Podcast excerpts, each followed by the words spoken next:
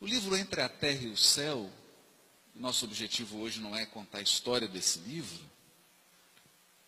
mas apenas fazer algumas referências.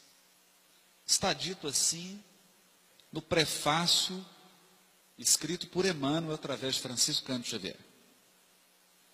Em cada capítulo encontramos a nós mesmos, com nossos velhos problemas de amor e ódio, simpatia e desafeto, através da cristalização mental em certas fases do caminho, na penumbra de nossos sonhos imprecisos ou na sombra das paixões, que por vezes nos arrastam a profundos despenhadeiros. Então, Emmanuel está citando aqui uma jornada. E quando nós tomamos contato com a doutrina espírita, algo acontece dentro de nós, da nossa mente, nós somos convidados a enxergar a vida de uma perspectiva muito mais ampla. Porque a grande beleza da vida não se restringe mais a um intervalo de tempo que vai do berço até o túmulo. Com a doutrina espírita, nós aprendemos que berço e túmulo são estações inúmeras de uma viagem muito mais ampla. É isso que nós aprendemos. De uma viagem muito ampla. A viagem do espírito imortal. De modo que nós podemos dizer que a doutrina espírita amplia os problemas. Se você achou que tinha problemas, ao se tornar espírita, você multiplica por mil. Porque a maioria das pessoas dorme um sono gostoso, que é o sono da carne. E acorda de uma ilusão dolorosa ao desencarnar. Então não é nenhum sentimento de masoquismo do espírita, é que o espírita prefere acordar enquanto está encarnado. Prefere caminhar de olhos bem abertos. Essa é a proposta da doutrina. E quando ampliamos a nossa visão, amplia-se também a nossa responsabilidade. E nós vamos percebendo que, na jornada evolutiva, todos nós cristalizamos a mente em alguns pontos do caminho. São as chamadas cristalizações mentais.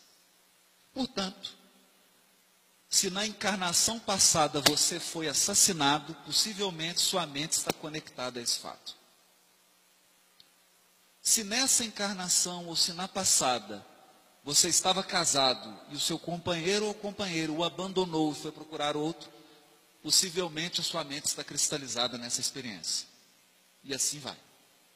Se você tinha uma empresa e seu sócio lhe deu um prejuízo e você ficou sem nada, porque a vida é repleta de acontecimentos, de circunstâncias que vão cruzando o nosso destino. Todas elas buscando o nosso burilamento. Mas nem sempre nós estamos de olhos abertos. Nem sempre nós estamos acordados para as realidades do espírito imortal. Por essa razão, é natural que a mente cristalize-se em alguns pontos. Por isso, a proposta da evangelização é muito mais ampla do que a proposta da intelectualização